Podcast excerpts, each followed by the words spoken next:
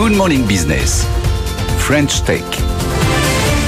6h44 sur BFM Business et sur AMC Découverte. Et c'est l'heure de notre French Tech avec deux startups qui travaillent évidemment euh, sur les questions agricoles. Il y a aujourd'hui entre 400 et 500 euh, startups selon la ferme digitale qui cherchent des solutions sur l'eau, sur le carbone, sur la météo et sur les entrants. Aujourd'hui, on est avec Alain Thibault. Bonjour. Vous êtes le président d'Agriodor. Vous êtes une startup rennaise. Vous travaillez sur la question des pesticides. Vous allez nous raconter euh, sur quoi exactement dans un instant. Grégoire Dupré, bonjour. Vous êtes le PDG d'Abelio. Vous vous aidez les agriculteurs à la décision grâce à vos logiciels, grâce à vos drones qui sont extrêmement précis. C'est euh, très utile évidemment pour l'ensemble des agriculteurs. On va commencer par la question en ce moment au salon de l'agriculture. Les néonicotinoïdes du côté des betteraves, les endives qui ont elles d'autres problèmes avec des pesticides qui vont être interdits. Quelle est votre solution à vous chez Agriodor? Écoutez, on a une solution qu'on a bâtie en moins de trois ans euh, grâce à un programme lancé par l'État qui est le PNRI pour remplacer les néonicotinoïdes dans les champs de betteraves.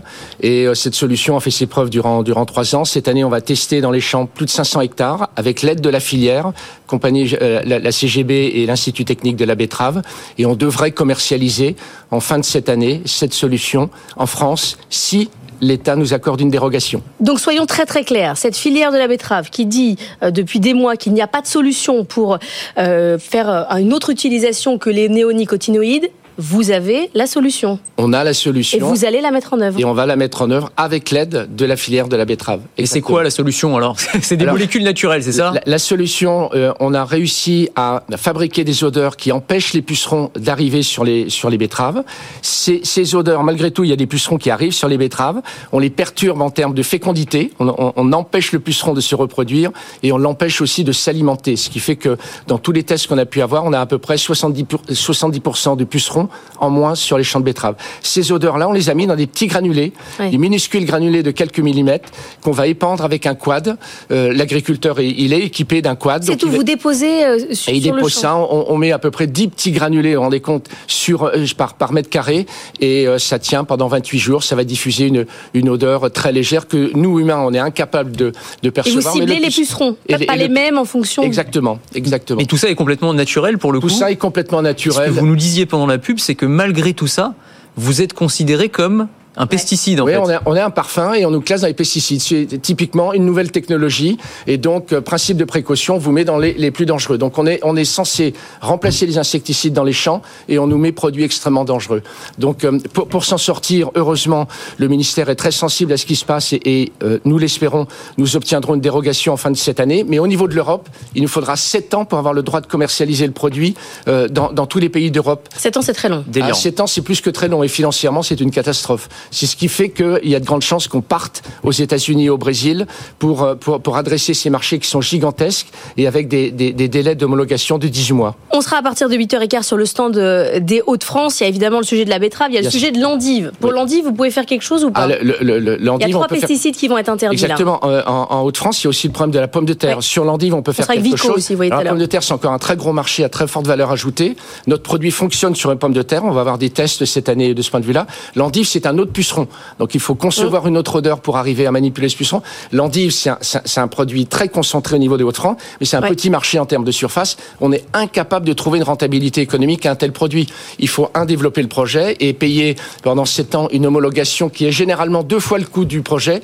C'est impossible, impossible à faire. Bon, bon, on a déjà résolu un problème. Ça avance vite sur le plateau de BFM Business. Bah, d'autant que alors la deuxième startup permet aussi de limiter l'utilisation des pesticides parce que l'utilisation de drones, d'intelligence artificielle, ça permet de faire ce qu'on appelle de l'agriculture de précision et donc aussi euh, d'utiliser euh, moins de produits chimiques potentiellement. C'est ça l'idée ah, C'est exactement l'idée. Notre idée euh, chez Abelio, c'est d'accompagner l'agriculteur dans cette transition vers l'agroécologie.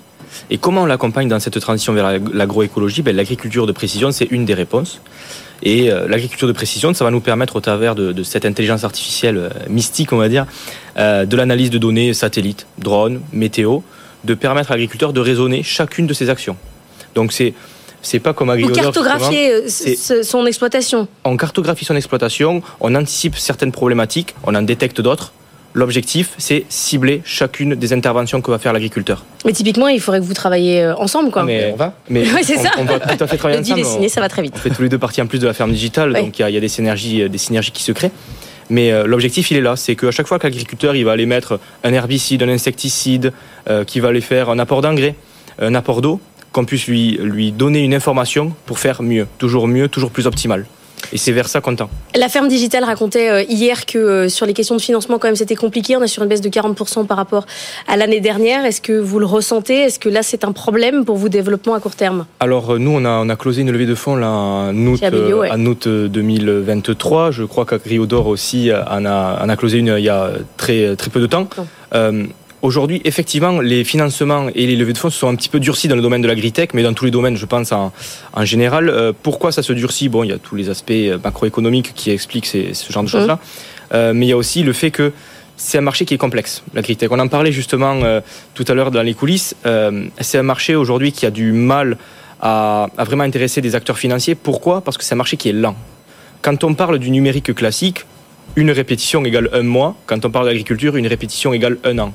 Mmh. Alain Thibault, c'est bon, vous n'avez sur les fonds Non, vous nous dites que vous allez partir Sur les fonds, on a levé 8 millions d'euros, 5 millions en mai dernier et, et, vendredi dernier, on a complété 2-3 puisque le produit betterave, on l'a mis au point plus rapidement. Donc, euh, on a quelques réserves et euh, mon board a accepté qu'on s'internationalise extrêmement rapidement et qu'on aille sur des marchés très compétitifs mais gigantesques qui sont les, les États-Unis et, et, et, le Brésil où les délais de l'homologation sont de 18 à 24 mois. Donc, euh, oui, on, ça n'a rien on, à voir. Aller, 7 ans. Oui. Alors, mais malgré tout, la bonne nouvelle, on annonce cet après-midi un contrat euh, justement où, où, avec un leader mondial de l'agrochimie qui va euh, distribuer notre, notre, notre produit sur la France puis sur l'Europe au niveau de la betterave. Donc ça y est, on est passé à la phase industrielle. On est passé à la phase industrielle. Pour vous donner quelques chiffres, 2 tonnes pour les 500 hectares euh, cette année, une cinquantaine de tonnes de, de produits granulés dans, dans les champs l'an prochain en France. Ah oui, ça va très vite. Merci beaucoup Alain Thibault, président d'Agriodor, Grégoire Dupré, PDG d'Abellio, d'avoir été avec nous.